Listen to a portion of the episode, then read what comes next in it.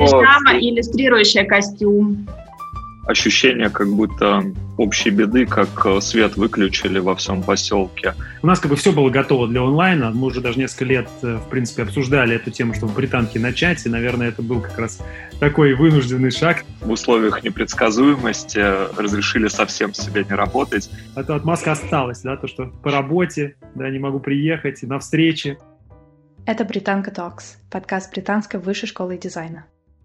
Всем привет, меня зовут Маша Микулина, я СММ-менеджер и э, продюсер этого подкаста э, в Британке. Вот сегодня мы будем обсуждать такую интересную тему, как адаптируется креативная индустрия во время карантина, ну или кризиса, можно сказать. Всем привет, меня зовут Анна Черных, я куратор курса дизайна одежды в школе, э, руководитель проектных мастерских и один из создателей проекта э, поддержки молодых дизайнеров Fresh Blood.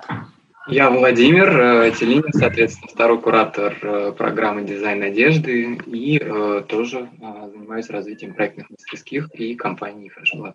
Я Ярослав Шуваев, куратор, я основатель курса UX and UI дизайн цифровых продуктов в Британской высшей школе дизайна. Всем привет, Дружинин Геннадий, преподаватель дипломного курса архитектура в интерьере Британской высшей школе дизайна, основатель и главный архитектор бюро галереи проектов. Так, ну мы тогда сразу перейдем просто к самому, наверное, базовому вопросу. Можете ли вы рассказать, как сейчас выглядит обучение на ваших программах? Ну, наверное, давайте тогда я начну. Мы постарались перевести все дисциплины в онлайн-формат. В каком-то случае это получилось а, очень успешно, как, например, в случае нашего предмета дизайн-проектирования. И чуть сложнее, например, на технологии на конструирование, потому что в случае технологии нужно оборудование, не у всех студентов оно есть дома. Но мы продолжаем заниматься, делаем это радостно очень и регулярно. И я думаю, что один, конечно, из, ну, лично для меня больших плюсов э, онлайн-формата просто в возможности продолжать э, занятия, продолжать общение, потому что неделя между занятиями, ну, мы с Володей видим, как она влияет на настроение студентов и насколько она меняется к концу занятия. В лучшую сторону, конечно. Но я еще хотела отметить, что есть э, процессы, которые невозможно проконтролировать удаленно. Это, например, работа с формой или макетирование, но мы видим результаты, в этом тоже есть один плюс. У людей есть возможность не отвлекаться на перемещение, соответственно, они могут глубже уйти в проектирование, и э, результаты там в количестве вариантов э, есть. Но если там множатся ошибки, то они множатся вместе с вариантами, это минус. Вот, соответственно, есть э, некая ну, такая новость для нас, как это все выглядит в процессе, мы пока в процессе приладки этого всего. Но плюсов я вижу так же много, как и минусов. Интересно, какие они? Кто именно, плюсы или минус? Плюсы, плюсы.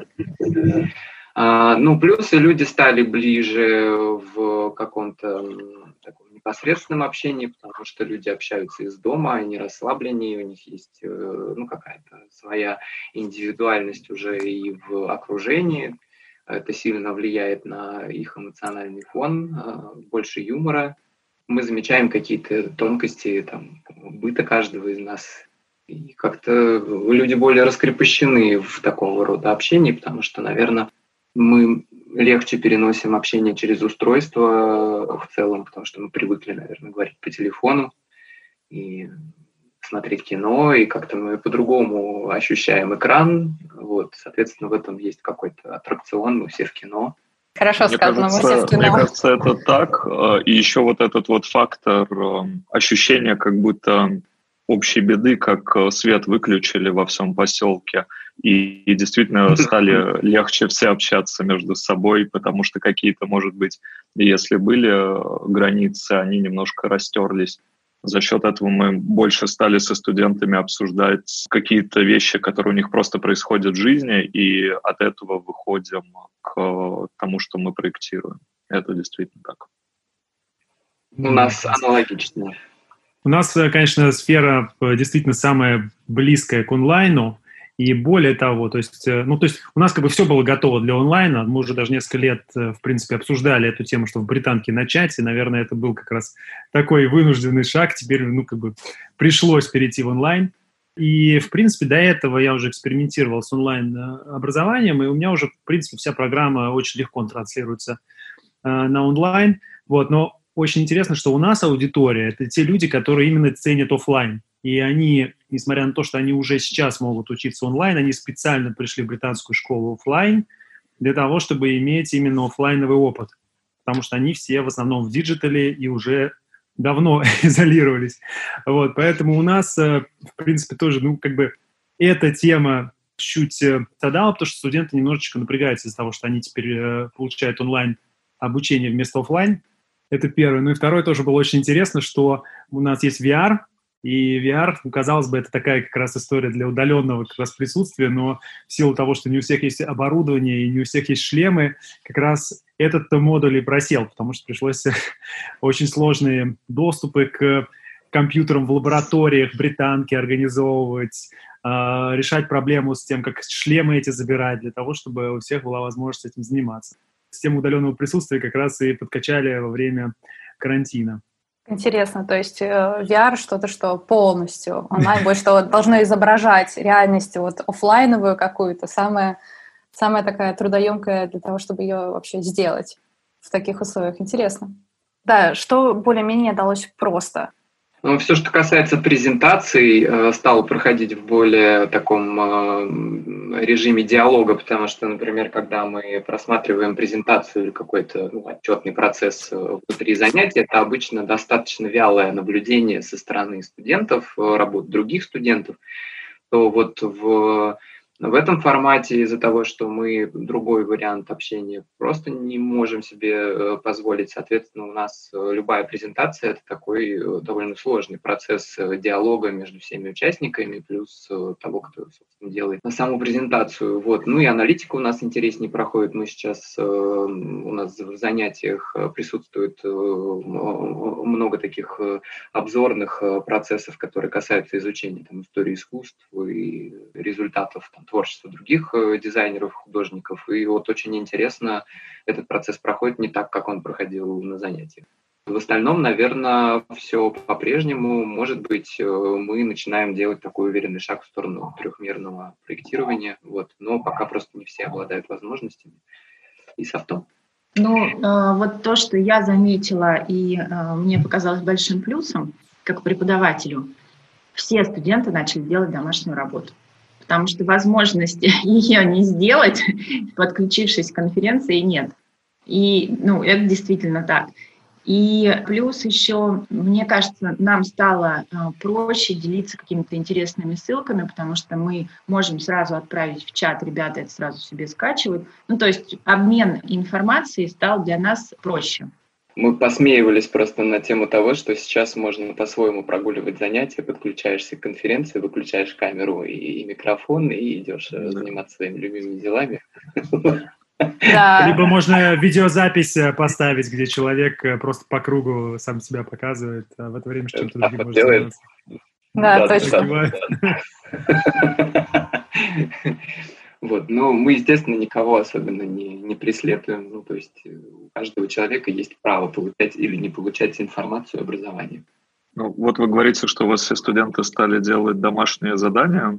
Я заметил, особенно в начале, когда первая неделя, вторая неделя была, те студенты, которые и так работали достаточно плотно, у них э, ну, проблем не возникло. Они, наоборот, увидели плюсы, освободилось время, надо на чем-то сконцентрироваться, уйти вглубь это да, но некоторые студенты, конечно, на фоне скорее даже паники, нежели просто именно изоляции факта, они как будто разрешили себе в условиях непредсказуемости, разрешили совсем себе не работать, и я большую часть э, сил э, в первые две недели тратил именно на то, чтобы как-то с этими студентами найти какой-то подход, объяснить им, что как раз сейчас идеальное время чтобы заниматься учебой, потому что ничем другим вам заниматься больше не нужно, а, вас ничего не отвлекает, и это как такой даже эмоциональный спасательный круг для вас.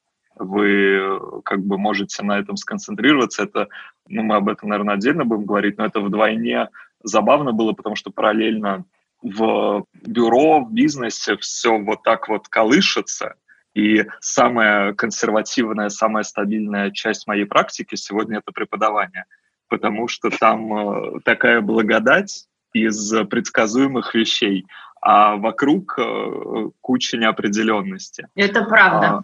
Да. Ну, это уже не про студентов, не про плюсы, а скорее я уже куда-то в минус ушел. У меня не все студенты стали делать домашние задания. Я вот заметил, что те, кто плохо их делали, они продолжили их плохо делать, если честно. И да, только они себе разрешили их не делать теперь. Ну как, ну, просто... мир летит в тартарары. Зачем вы очень, учиться? Вы очень смешно сказали, вас ничего не отвлекает, учитывая, что вы могли это говорить, например, студентки, у которой двое детей и муж, она проходит вообще испытание. Вас ничего не отвлекает. Вам не нужно у меня нету просто, у меня просто таких делать, нет студентов. Только учись. Да, да, да, да. Я, нет, я все прекрасно понимаю, просто да, у меня, ну нет, у меня есть студентка с ребенком, но вот у нее не возникает проблем с домашними заданиями. И есть студентка с четырьмя котами, но у нее тоже не возникает проблем с домашними заданиями. Ну, то есть я когда им такое говорю, я даю себе отчет, конечно, в том, что да, сиди учись. Четыре кота, это правда. Вообще-то их восемь, но я там как-то запутался. Профессия, да, конвертируемая. Люди могут вполне спокойно, как бы, ну, я, например, на удаленке уже за неделю до карантина мы уже начали переходить на удаленку, поэтому у меня вообще, можно сказать, ничего не изменилось, э, вот, с точки зрения каких-то там внешних колыханий, да, несмотря на то, что работа стала только больше, потому что мы тут всякие институционные центры разворачиваем, поднимаем какие-то все вот эти вот э, сервисы и так далее.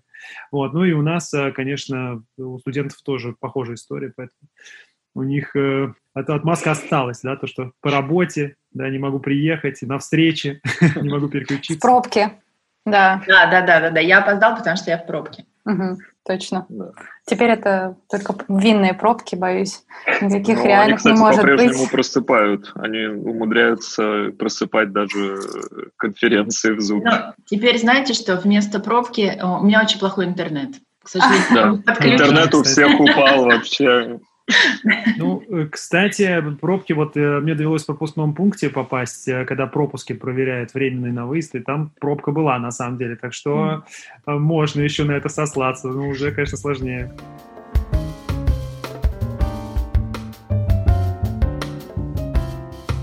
Хорошо, а что вообще вот за, за это время вы поняли, вообще никак нельзя заменить онлайн? Ну вот прям никакой программы для этого нет.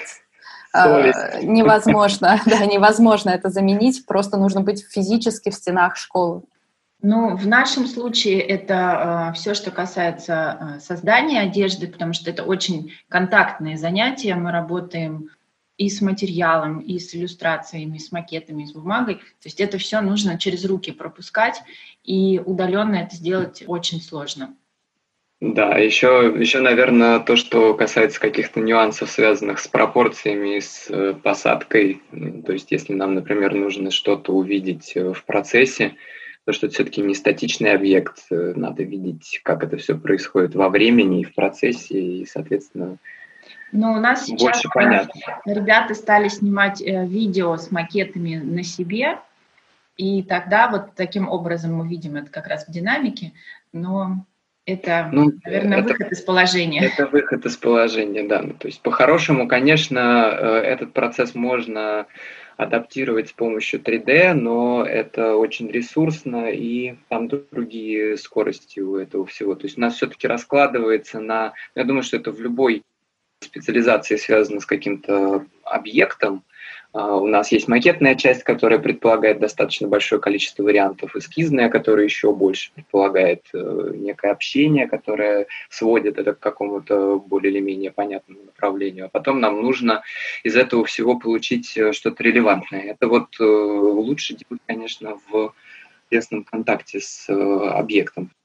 Эти проблемы, соответственно, указывают на какие-то ну, точки роста, которые теперь не абстрактно должны произойти в индустрии, да, которые, ну, реально как бы помогли бы большему количеству людей делать свои э, дизайны, да, физически, да, физически это все превращается, там, те, у кого нет, например, доступа там, к ресурсам британки, то есть то же самое 3D-дизайн или 3D-моделирование. Ну, это даже, наверное, не сколько ресурс британки, сколько в целом э, весь э, ресурсный э, объем, который необходим дизайнеру в, в таком случае. То есть, например, мы бы, может быть, часть макетирования могли делать с помощью VR, но просто это тоже нужно осваивать, соответственно, и там тоже не все возможно, и ну, вопросы формы образования можно решить таким образом, и там погулять среди макетов тоже, но но невозможно, например, изменить пластику материалов, каким-то образом ощутить то, что... Ну, то есть вся, все, что касается кино, кинестетики, все, что касается а, тактильности, а это очень важный фактор для нас, потому что половину того, что люди впечатляют от э, костюма, это то, что они чувствуют. Тут, вы знаете, вопрос э, того, что, в принципе, конечный результат э, в нашей профессии – то есть для студента конечным э, результатом его деятельности является проект всегда, ну, в архитектуре. Но на самом деле конечный результат работы архитектора – это объект. Это не листы э, чертежей, не визуализации. Это объект, и это, в принципе, то, к чему я готовлю студентов, то, как работает бюро, что мы создаем физически реальные вещи – Поэтому мы можем говорить о развитии технологий в профессии как, а, ну, как инструментов, которые нужны да, проектирования, которые э, создают все равно физическую вещь, потому что это результат нашей деятельности. Как я понимаю, коллеги, ну, они же могут э, что угодно моделировать, как угодно моделировать, но в конце они, собственно, созидают э, одежду, которую мы носим на теле. А, объект. Да, да, да, даже если мы создадим очень э, красивые фотореалистичные визуализации и сфотошопим их на носитель, зальем в Инстаграм, это все не будет результатом нашей деятельности и никогда не поменяется, потому что это такие ну, профессии. Если, например, рассматривать границу, где виртуальный мир э, реальности идеи существует там в полноценном своем виде, там кино, реклама, видео, графика, иллюстрация, аналитика, которая требует каких-то визуализаций, та же визуализация, новые тренды, все эти вещи тоже можно рассматривать как готовый продукт, но они как раз могут быть изготовлены удаленные, и у них другие задачи. Но вот все, что касается объектного процесса и результата, этого всего в любом случае все равно что-то прикладное существует. Поэтому мы находимся в области прикладного искусства. У нас вообще очень интересная история, потому что то, что сейчас происходит вообще с индустрией дизайна цифровых продуктов, ну, надо сказать, что мы сейчас находимся в эпоху, когда уже большая часть оцифрована была сервисов. То есть то, что можно было перенести в мобильное приложение, уже вот эта вот волна, она прошла. То есть вот людей из отделений в банков перенесли в мобильное приложение банковское. И уже остаются какие-то вот такие небольшие вспышечная активность уже, ну, такая уже бедная руда, то, что называется. То есть уже, если посмотреть на стартапы, то есть это уже не приложение по большей части, а это разные, например, роботы или разные phygital, то, что называется, э, сервисы. То есть когда при помощи технологий физические сервисы улучшают. Да? То есть я, например, э, там, ну, phygital сервис, ну, самый лучший пример – это беспилотный автомобиль. Да? То есть там нет никаких приложений, экранов и дизайна цифровых, цифровых продуктов в классическом понимании. Или вот я, например, занимаюсь компьютерным зрением, да, то есть это магазин, в котором я подхожу, открываю холодильник, беру бутылку там Кока-Колы, и у меня сразу списываются там деньги. Да? То есть я упрощаю жизнь людей при помощи цифровых технологий, но при этом не добавляю туда экранов каких-то там и интерфейсов. И надо сказать, что ну, этим я занимаюсь сейчас, это чуть-чуть э, впереди, да, это то, что наших студентов ждет, это то, куда мы сейчас заглядываем. И надо сказать, что здесь у нас проекты приостановились, то, что тут как раз мы сталкиваемся с тем, что нужно непосредственно быть на объекте, смотреть, как э, это компьютерное зрение взаимодействует, э, там, где этот человек стоит. И э, надо сказать, что очень интересно, что сейчас эта волна, она тоже вот притормозилась. У нас это было в предыдущем блоке, э, как раз когда студенты лично должны были улучшать среду, то, что называется customer experience. Э, в офлайне использовать э, разные вот такие иммерсивные технологии. И, слава богу, это было до карантина, поэтому сейчас им чуть легче. Но вот у нас есть VR. И если бы был AR, было бы еще чуть тяжелее, потому что AR — это тоже такая штука, которая должна быть интегрирована в среду.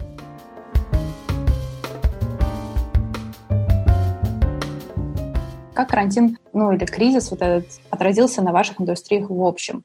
Давайте сначала поразмышляем на примере именно России, как он отразился на сфере там digital, fashion, архитектуры здесь. И если у вас есть какие-то, например, примеры другие зарубежные, то, пожалуйста, тоже расскажите. Очень интересно. Если говорить про нашу индустрию, то у нас просто все встало ничего не производится. Единственное, что может продолжаться, это разработка, но за нее сейчас никто, к сожалению, не может заплатить. И э, поэтому, ну, лично я никаких э, сейчас положительных примеров, наверное, не смогу привести, потому что вот сегодня буквально утром прочитала, что ГЭП до осени остановил все свое производство – просто приостановил, потому что у них нет продаж, производить им что-то в таком количестве и э, хранить это на складе тоже невыгодно. Поэтому у нас пока все стоит. Ну, я думаю, что все это приостановится и, э, видимо, в том виде, в каком оно было, уже не запустится. Потому что, во-первых, то, что сейчас происходит полностью, произойдет пересмотр вообще необходимости и количества вот, потому что после того, как люди посидят дома всей планеты, они поймут, что у них очень много всего, слишком много всего, и, очень много чего не сделано, и будут совершенно другие вещи э, интересовать, нежели актуализация там, собственных выразительных э, категорий каких-то. Их скорее будут какие-то прикладные вещи волновать больше. Соответственно, ну и наша индустрия тоже на это будет активно реагировать. Все и так без того довольно технологично становится. Стираются границы между улицей и домом. Сейчас э, они сначала в одну сторону стерлись, то есть мы очень много времени проводили вне дома, сейчас они стерлись в другую сторону. У нас все вещи должны быть адаптивные и удобные для сразу нескольких сред. Я думаю, что Надеюсь, что вот какая-то э, часть людей озадачится тем, что они будут строить себе гардероб. Вот, э, это будет меньше вещей. Из пижамы и другой пижамы. Нет, я как раз про... Из пижамы гардероб не построишь, но, но ну, можно. Можем. Не ну, кстати, да. пижама стало гораздо больше теперь нужно. Вот, кстати, вот домашняя да, одежда... Пижама Э, Деловая пижама, в разы больше. пижама. Да, да, да. да, Пижама, толстовки, белье. Пижама, иллюстрирующая костюм. Пижама, иллюстрирующее платье, много разных вариантов. Ну вот видите, мы уже как бы какие-то перспективы наметили, но если кроме шуток, то, собственно, мне кажется, просто то количество производимого продукта э, просто уже не может существовать. Скорее всего, это все будет перемещаться в сторону каких-то конкретных запросов, Исходя из этого и будут какие-то новые тенденции определяться. Сейчас, э, наверное, мы переживаем такой последний всплеск каких-то концептуальных э, процессов, э, больше связанных там, с творчеством и рекламой. В дальнейшем нас немножко другие вещи ждут. У меня дети мечтают, когда закончится карантин, они пойдут в магазин и потратят свою тысячу рублей, будут покупать, покупать и покупать. Поэтому я думаю, что здесь, наверное, палка о двух концах, которая, э, с одной стороны, касается разумного потребления в связи с ограниченным бюджетом, а вторая часть касается все-таки того, что мы живем сейчас в обществе суперактивного потребления, и некоторые люди привыкли к этому, и в каком-то смысле это даже является терапией. И поэтому э, здесь будет идти эти два направления параллельно, неизвестно, что из них потом э, станет доминирующим. Но наша индустрия, я думаю, что, конечно, очень сильно поменяется.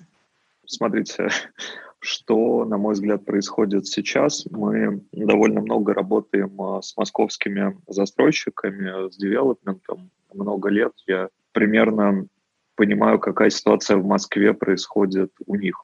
Ну, во-первых, а, ничего не стоит с точки зрения частных строек, потому что для застройщиков это смерть подобно, и они просто не могут остановить эти процессы. Вопрос в том, на основе чего это происходит. То есть э, был какой-то всплеск покупки недвижимости, когда пошел рубль сильно вверх, и э, ну, у нас это традиционно происходит. Я это уже наблюдал три раза когда э, начинает э, падать валюта, люди свои накопления стараются конвертировать в бетон. Это похоже на рефлекс такой сохранения денег. Ну, то есть, э, когда ты просто сидишь на этих деньгах, и все, что у кого что-то было, все постарались пойти что-то купить.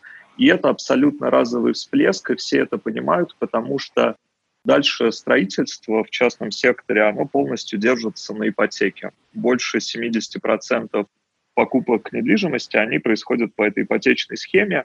Ипотеку человек готов брать, когда он понимает и уверен не только в завтрашнем дне, но на 10-15 лет вперед.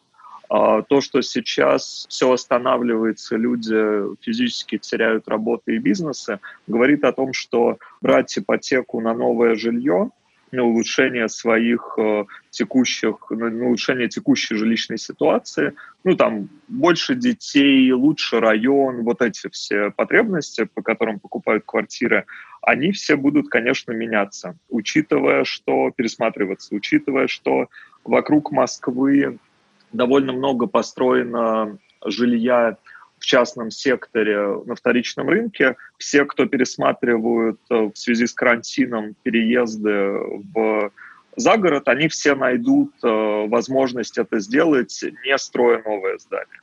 Я к чему все это говорю? К тому, что сейчас, вот, вот сегодня, работа у архитекторов есть, потому что стройки продолжаются, к тому, что люди что-то купили, они будут туда переезжать, они будут обращаться к там, дизайнерам интерьеров и так далее. Но, скорее всего, вернее, даже очевидно, новые проекты запускаться в ближайшее время не будут потому что все будут разбираться со старыми проектами. Очевидно, что очень сильно просядет э, история с офисами, уже просела, с новыми помещениями и так далее, и так далее. И очевидно, что молодым архитекторам, к которым я причисляю своих студентов, будет очень сильно сложно конкурировать э, со своими более опытными коллегами, потому что даже опытным коллегам придется сильно конкурировать между собой. Крупные бюро, э, скорее всего, будут либо закрываться, либо, ну, это уже происходит, будут сокращать сотрудников, переводить их на контракт, и мы получим в свободном рынке фриланса достаточно большое количество квалифицированных архитекторов и так далее, так далее, так далее. То есть очевидный вектор вот рынка, я сейчас рассказывал про рынок, а не про глобальные тенденции профессии, очевидные тенденции рынка на ближайшие два года в Москве.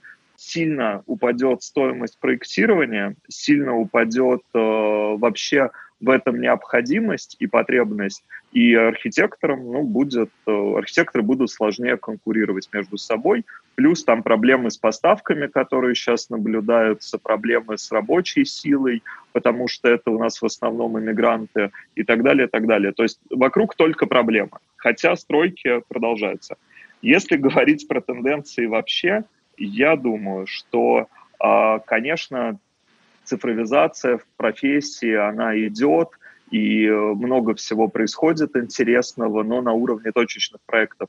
Глобально, может быть, поменяется отношение к жилью, как, ну вот есть базовые необходимые наборы зон в жилье. Спальня, санузел, кухня. Вот прям вот минимум. Где поспать, где приготовить еду, где привести свое тело в порядок в таком крупном городе, как Москва и развитом, уже давно говорю всем заказчикам, что а зачем вам такая большая кухня? А вам вообще она нужна, кухня? Вы часто готовите? И ну, для тех, для кого это не терапия, а ну, как бы необходимость потреблять пищу, они такие, слушай, а вообще очень редко. Я говорю, ну и зачем нам 6 метров и огромные холодильники? Ну, то есть э, какие-то такие вещи. И при этом все крайне мало предусматривали рабочие пространства. То есть говорят, ну, если место mm-hmm. найдется, да, то хорошо. Вот глобально... Комната для тенденция... вебинаров да, да, да. становится, мне кажется, очень даже Комната для вебинаров, в принципе, отношение к своему рабочему пространству в рамках дома, ну, к этому ну, будет больше вопросов, к этому будет больше mm-hmm. требований. И так далее. Может быть, в глобальном проектировании будут какие-то пересмотры в плане коммуникаций в общих пространствах, где вызов лифта будет э, как стандарт ногой, например, предусмотрен. У да, входной да, да. двери будет какой-то клапан, куда курьер будет класть э, покупки, и ты вообще с ним никак не будешь пересекаться. То есть это, возможно, появится даже без каких-то кризисных мер, как некая норма. Все увидят, что стало, ну, люди стали коммуницировать в рамках зданий немножко по-другому. Но в ближайшее время, я думаю, мы увидим, в принципе, запрос людей на тактильные переживания от архитектуры, на реальное присутствие. То есть э, люди будут хотеть трогать, люди будут хотеть находиться в каких-то других пространствах, потому что я думаю, что, конечно, все довольно сильно устанут от работы дома, и говорить о том, что все сейчас завтра возьмут и поймут, как же здорово просто работать из дома, ну, меньше тратить на офис, например. Я не думаю, что будет повальная тенденция. Я думаю, люди с детьми, да, ну вот процентов 80 точно, как только появится возможность, они скажут своим работодателям, эй, дружище, давай возвращай нас в офис. Да, да, да, так и будет. Уже виллы, я не могу, я не хочу в коворкинг, я хочу у кулера обсудить новости с людьми, посмотреть на них и, э, может, даже немножко потрогать. Поэтому такого резкого перехода я, честно говоря, не думаю, что произойдет, что все сядут навсегда работать по домам. Да, но у нас э, интересная да, картина. У нас что-то приостановилось, что-то, наоборот, начало активизироваться, если говорить про цифровые продукты. Да, действительно, вещи, связанные с офлайном, с phygital ом, мы приостановили до окончания карантина, потому что мы даже не можем выехать. Там, у нас есть там система платежей при помощи лица в кафе, и мы понимаем, что мы даже не можем выехать туда, посмотреть ее, поставить, и кафе уже не работает. Поэтому тут вообще странно. Вот какие-то вещи... Еще и лица масками прикрыты. Да, лица масками. Но это на самом деле уже на Дальнем Востоке решают это, потому что у них э, часть одежды бывает, э, закрывает э, лицо, и поэтому они уже все равно научились распознавать по вот этой части. Вот, ну ладно, это отдельная история. Самое главное, что сейчас растет, активно, конечно, растут всякие онлайн-сервисы. Если говорить про ритейл, то ну, пятерочка так долго делала доставку, тут они ее сделали за несколько дней фактически. То есть то я думаю, что кому-то война, кому-то мать родна. То есть есть категории бизнесов, которые просто взлетели до небес. И если у кого-то был э, там доставка, а, или у кого-то был, например, Zoom, да, то количество скачиваний там просто за за зашкаливающее, да.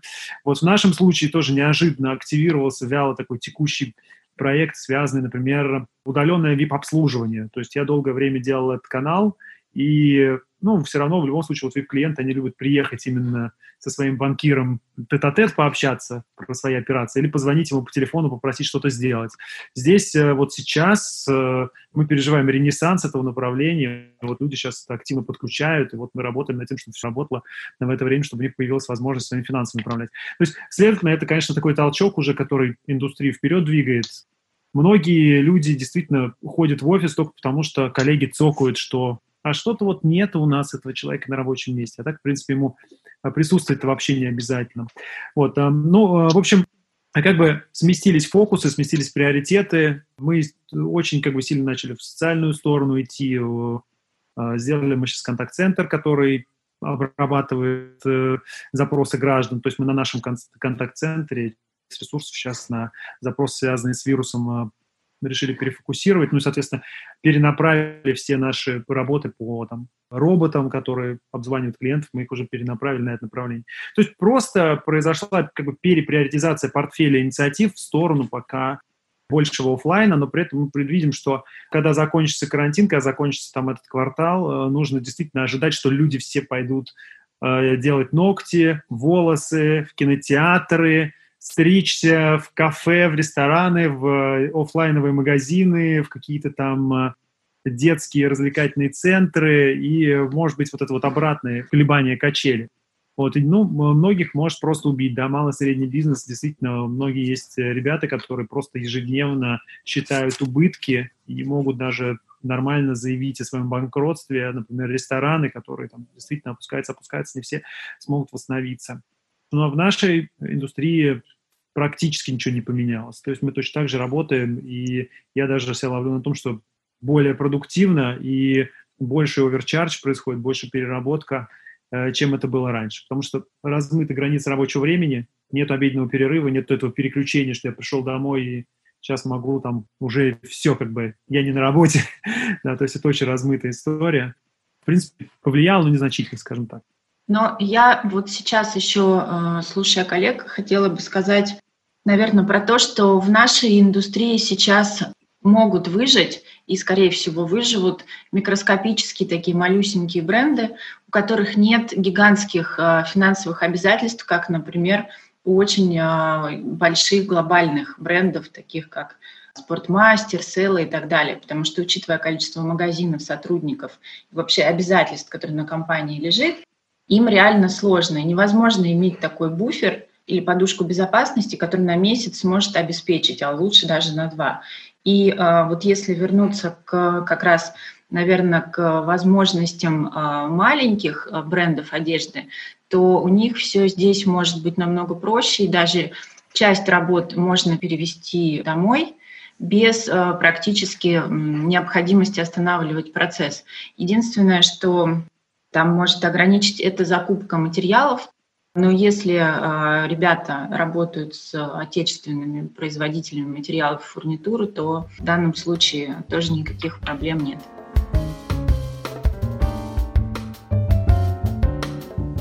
Да, я еще хотела отметить, Ярослав вот затронул такую интересную тему адаптации. Это же адаптация сейчас происходит тоже не только для какого-то консюмера, да, а еще какая-то социальная адаптация, да, то есть э, нужно действительно делать какие-то сервисы или какие-то продукты, которые помогут, э, не знаю, большому количеству людей, которые оказались в трудной ситуации, да, или поможет как-то медицинскому сектору, оборудованием или какими-то вещами. И, в принципе, если так подумать, э, вот у нас гипотетически да, такие сферы fashion, цифровые продукты и архитектура. Каждая из них что-то делает и должна, наверное, делать. Да? В плане fashion а, ну, самый, наверное, очевидный пример, о котором я могу сейчас подумать, это там зарубежные дизайнеры, много из них там онлайн выкладывали, как они перестали вышивать свои следующие коллекции, а стали все вышивать маски, там, одноразовые халаты и так далее. И это достаточно... Да, я, кстати, купил а, от Кутюр маску. Там несколько вариантов. Есть там очень классные черные, ну, вот. это от кутюра, это уже такое. Это для, для себя, для... Да, там есть, у них есть и одноразовые классные маски, и многоразовые, которые стирать. Вот, так что На память о 2020 году. Потом найдешь э, через 30 лет э, в чулане, вспомнишь о А, а может кутюр. быть, это уже паттерном станет, как в Азии, то есть люди же ходят в масках, э, и это потом может уже ну, стать частью этикета и нормы социальной. Точно так же, как не здороваться за руку. Вот, ну, да. если, если это продвинется в эту сторону, это даже, наверное, хорошо будет. Тут, кстати, очень интересная история. Эм, я про это разговаривал с несколькими людьми относительно того, это вирус так повлиял на то, что э, все побежали это делать, или это, в принципе, вся наша культурная действительность сошлась э, таким образом, что это выглядит как э, привлекательное, что то, что было в Сеуле, например, там на протяжении последних пять лет просто эстетикой, теперь постепенно начинает расползаться дальше уже как необходимость. То есть, в принципе, обычно все, что касается моды, она же берется из каких-то социальных явлений.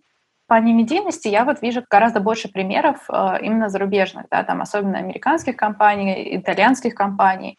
А в России либо я просто не осведомила, ну, у меня ну, нет... маски просто... сейчас шьют все. Шьют, возят э, и пытаются каким-то образом в этом поучаствовать. И ну, это в основном, Володь, все-таки согласись, все, кто начал шить маски, это как э, модный аксессуар, который ну, продается. А ну, зарубежные понятно. компании э, наверняка это делают на уровне меценатства? Есть, ну, естественно. Я сейчас не про качество этого процесса, а, а просто про то, что он пошел. Вот. Но понятное дело, что в большинстве случаев люди, которые сейчас у нас этим занимаются, они делают не медицинский продукт, э, потому что там же нужно соблюсти все необходимые нормы э, у любой маски – есть специальные материалы и мембраны, они на микроскопическом уровне должны соответствовать определенным характеристикам, иначе она просто не работает и становится просто визуальным э, аксессуаром. В принципе, также можно просто надвигать на себя э, низ водолазки, и будет та же маска, вот, но она ничего не задерживает. Если говорить про специальные костюмы, про защиту, это все необходимо производить. Вот сегодня я читал статью интересную, там а, врачи вместе с производителями полиэтиленовых пакетов э, придумали специальный пакет, к которому можно подключать э, дыхательный аппарат и, соответственно, увеличивать количество возможных э, случаев нелетальности при терапии интенсивной. Да, вот. я тоже смотрела. Это в Германии происходит. И... Нет, это в России произошло. Наши да, тоже да? начали. Да, и причем они очень быстро это сделали. Буквально вот э, цифровизация в, в полный рост. Они чуть ли не через Facebook написали одному из э, производителей этих пакетов, и он сказал, да, давайте попробуем. Они там в две-три итерации сделали этот смешной пакет, который надо приматывать к шее с этим э, медицинским пластырем, э, но тем не менее он может спасти жизнь. Это как касается как бы пограничной области между там, одеждой и устройствами, но тем не менее такие разработки э, ведутся. Ну, костюмы защитные не успевают просто разработать. Сейчас они просто нужны в тех видах, каких они существуют, просто это все заканчивается. Предложили одну штуку, э, она, наверное, больше касается там психологической э, адаптации, что даже если ты выходишь в конференцию, то, ну или утром ты встал, э, нужно переодеться просто для того, чтобы понимать, что ты, условно говоря, пошел на работу, потом переодеться обратно во что-то, в чем тебе удобно. Ну, то есть это да, и это хороший вы, дом. Это, вы знаете, как ведущие на радио в 30-е годы, они обязательно выходили в эфир в смокингах да. и вечерних платьях. Это настраивает а, я не помню, не хочу сейчас врать, писатель, по-моему, Маркес, он работал из дома, но он каждый день выходил на прогулку и возвращался домой работать после завтрака с семьей, чтобы переключиться на то, что вот он в рабочем режиме. Если говорить про то, как архитекторы социально включились в борьбу с э, распространением инфекции, много разработано прототипов каких-то масок, каких-то клапанов и быстро развертываемых больниц, таких э, ну, малых архитектурных форм, которые могут собираться ну, и достраиваться эти корпуса. Но я думаю, что глобальное изменение в том, что медицинские учреждения, конечно, будут э, меняться и адаптироваться под быстрое реагирование, но, к сожалению, я думаю, что глобальное изменение будут в том, что э, страны будут готовиться к быстрому схлопыванию то есть э, основная проблема была именно в том, что все оказались очень связаны и физически, и экономически, и с точки зрения э, товарооборота, и с точки зрения распространения инфекции. И все будут смотреть, как отрабатывать быструю изоляцию города, области, района, как обрубать эти связи максимально безболезненно. И, конечно же, здесь будут э, цифровые инструменты, во-первых, в строках да. письма работать.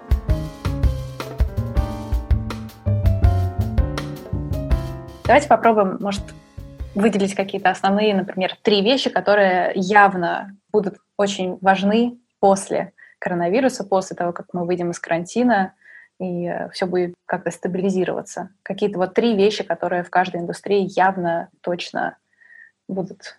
Наверное, давайте я начну. У нас года два назад а, начал э, развиваться такой тренд, который был продиктован и разумным потреблением с одной стороны, и минимизацией экологического следа с другой. Он касается избыточного производства одежды, которое не потребляется уже в таких объемах. И компании сейчас стараются снизить количество тех вещей, которые продаются э, по скидке и которые вообще потом необходимо утилизировать. И это все э, привело к тому, что перед производством чего-либо создается виртуальный прототип, который по своим визуальным характеристикам ничем не будет отличаться от реально существующего. На него собираются запросы, и только по запросу, понимая реакцию покупателей, производится необходимое количество. Это э, влечет за собой изменения, которые связаны с э, самим процессом разработки, то есть это определенный софт и это определенные навыки, которые должны быть у дизайнеров. И это связка между дизайнером, конструктором и визуализатором. С одной стороны. А с другой стороны, это требует очень а, большого и серьезного пересмотра всей технологической цепочки производства. Потому что когда ты понимаешь, что у тебя цех загружен практически на год, ты знаешь этот график, потому что у тебя есть сезонность, у тебя есть объем, который определяется прошлогодними продажами. Ты можешь себе выстроить план то в ситуации, когда это все происходит практически мгновенно, то, как загружается каждый э, работник, то, как планируется твой производственный график, как раз требует э, самой значительной, наверное, адаптации. И вот, на мой взгляд, будут меняться вот эти два параметра. Это то есть возможно... первое – это предзаказ, грубо говоря, да? Первое – это возможность э, создания виртуального прототипа, и получение предзаказа на него. То есть у тебя отпадает необходимость производить пилотный образец. И вторая – это пересмотр цепочки производства. Uh-huh. Ну и, наверное, тогда уже за этим идет и продажа. Ну, еще и система производства очень сильно изменится под кастомизированный продукт. Э, это, соответственно, такая высокая связка разных производств между собой и такое немножко другой процесс э, создания, потому что это потребует больше специалистов, которые могут управлять системами роботизированными и поточными, когда там не 500 э, швей сидит и шьет э, модель, а когда это делает 50 машин, которые управляются одним специальным технологом, который может ну, как корректно запустить этот процесс с проектом, который мы прислали почтой. То есть этот, этот процесс будет таким в ближайшие пять лет э, все будет пересматриваться. Существует одна такая линия у Adidas, насколько я знаю. Ну, Nike очень активно в производстве обуви экспериментирует. Есть еще какая-то марка, которая беговую обувь делает, к сожалению, не вспомню, как она называется, но у нее, в принципе, практически все модели это кастомизированные под конкретных клиентов. Вот, то есть это все, скорее всего, будет по этому пути двигаться. Сразу тогда спрошу, студенты и начинающие специалисты в этой области, что они могут сейчас начать изучать или как они могут адаптироваться, чтобы вот к этим хотя бы трем-четырем изменениям подготовиться и быть более востребованными? Ну, изучать софт в первую очередь. И на курсе мы уже второй год активно практикуем и SAPR, и трехмерные редакторы, предназначенные для разработки одежды. Ну, это то, что доступно именно дизайнеру. И э, вот продолжая предыдущую мысль, я думаю, что производства будут локальные, потому что не будет уже возможности заказывать большую партию, например, в Китае, в Индии, в Пакистане, во Вьетнаме, и все должно быть недалеко друг от друга расположено. Ну, для mm. нас это очень хороший шанс для нашей страны. То есть студенты или начинающие должны учитывать это в своем Конечно. Процесс создания, что все должно быть максимально локально, ну, близко, то есть, понятно. Сейчас угу. получается, что раньше, например, дизайнер в большей степени отвечал за концептуальную составляющую, до этого за эстетическую там на уровне эскизов, то сейчас он включает еще и инженерную и технологическую, то есть невозможно предложить какое-то решение, не понимая технологию производства и цепочку логистики, материалов и подточных производств. То есть все эти вещи дизайнерам э, должны быть, по крайней мере, э, понятны. Иначе просто не будет это возможно реализовывать в каком-то более-менее приличном масштабе. А если говорить про маленькие бюро, э, то, соответственно, скорее всего, их работа будет в первую очередь на индивидуальном проектировании, но не в формате ателье, а скорее какая-то очень индивидуальная, конкретная э, разработка, очень отличающая э, его от всех остальных, uh-huh. с своей клиентурой, с постоянной связью с ними, то есть это и эфиры, и рассказы про то, как это все создается, то есть вот это прозрачность дизайнера перед клиентами, она в нашем случае будет, наверное, максимальной. Если появится какой-то альтернативный Инстаграму эта платформа, то, скорее всего, вот для работы будут какие-то подобные пространства востребованы. Uh-huh. Хорошо. Давайте, можно я отвечу, потому что у меня осталось э, так, не, не так уж много времени. Да, ну вот смотрите, здесь у нас два тренда будут накладываться. То есть, с одной стороны, люди присытятся этим цифровым миром. Если раньше был такой цифровой эскапизм, убегали в экраны, из офлайна опыта, да, то есть находясь даже в красивом каком-нибудь месте, да, там, где, ну, казалось бы, да, то есть люди заходили там в телефон, зачем-то ковырялись, хотя наслаждаясь, да.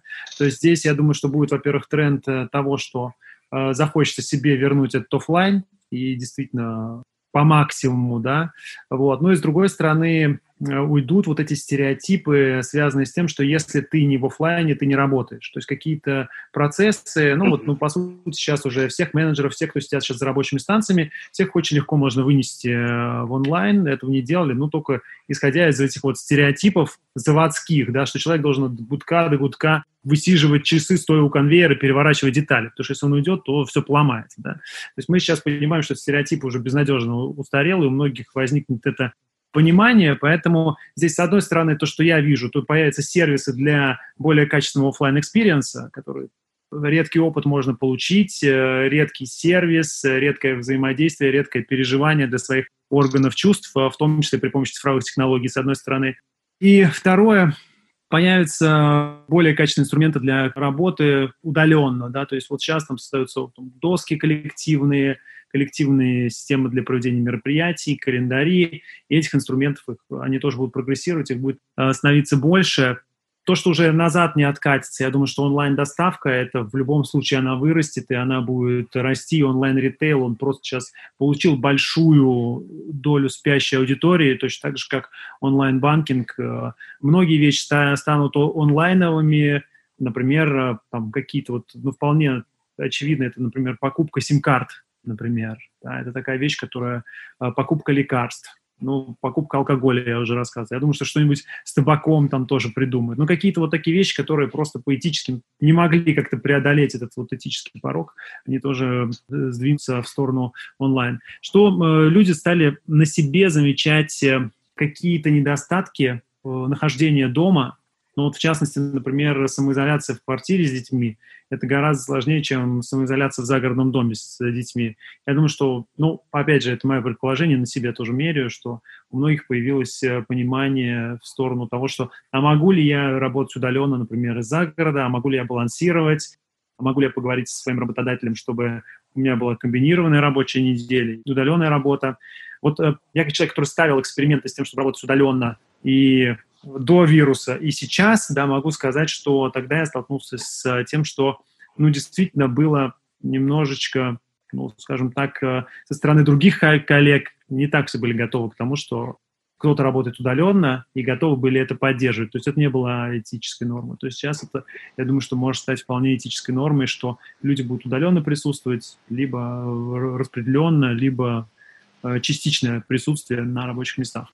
Ну, вот, наверное, какие-то вот такие вот основные вещи я осветил. И про адаптацию студентов и начинающих а, ну, специалистов. Ну, да, действительно, да, про адаптацию студентов и начинающих специалистов. То есть, с одной стороны, это, безусловно, phygital, то есть это то направление, чтобы люди получали более качественные сервисы в офлайне с использованием цифровых технологий, снижая свою когнитивную нагрузку. То есть я имею в виду, что ну, я прихожу, мне не нужно носить с собой вот эту вот карточку для того, чтобы приходить в фитнес. Да, эту карточку я потом меняю на ключик, который мне тоже не нужно носить. При помощи, ну, как, при помощи технологии можно и, и эту штуку убрать. Я получаю жетончик, э, когда сдаю свою одежду в гардероб. Это тоже бессмысленная вещь. И вот этих вот, э, вот этой вот когнитивной нагрузки повседневной, да, то есть все, что мы вынуждены с собой транспортировать, все эти сервисные токены, это все, конечно, безусловно, создает очень большой фон когнитивной нагрузки, который вот сейчас постепенно, это то следующее направление, куда будет двигаться дизайн цифровых продуктов, ну или то, что называется дизайн phygital продуктов.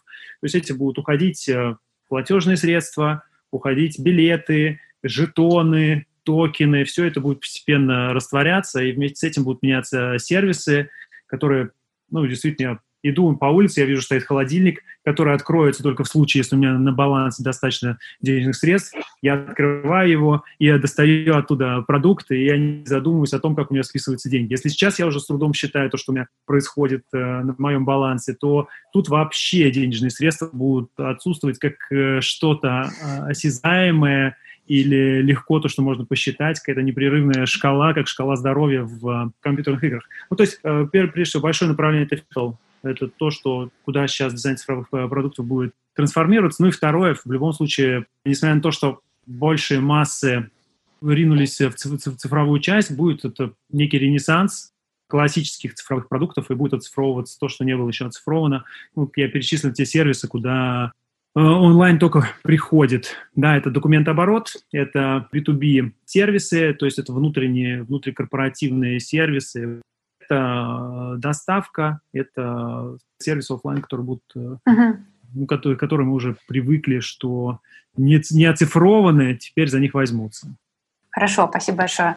Геннадий, добавите от себя тоже? Да, быстро про угу. тренды, буквально два, и они, я думаю, будут оба, и они совершенно противоположны друг другу. Первый тренд – это как раз то, что архитектор должен э, как бы не пытаться предугадывать, как будут развиваться разные индустрии, как будет меняться отношение к работе, как будут перестраиваться офисы, а как раз тонко отслеживать это и не пытаться проектировать по старым лекалам, а наоборот закладывать э, новые принципы устройства пространства.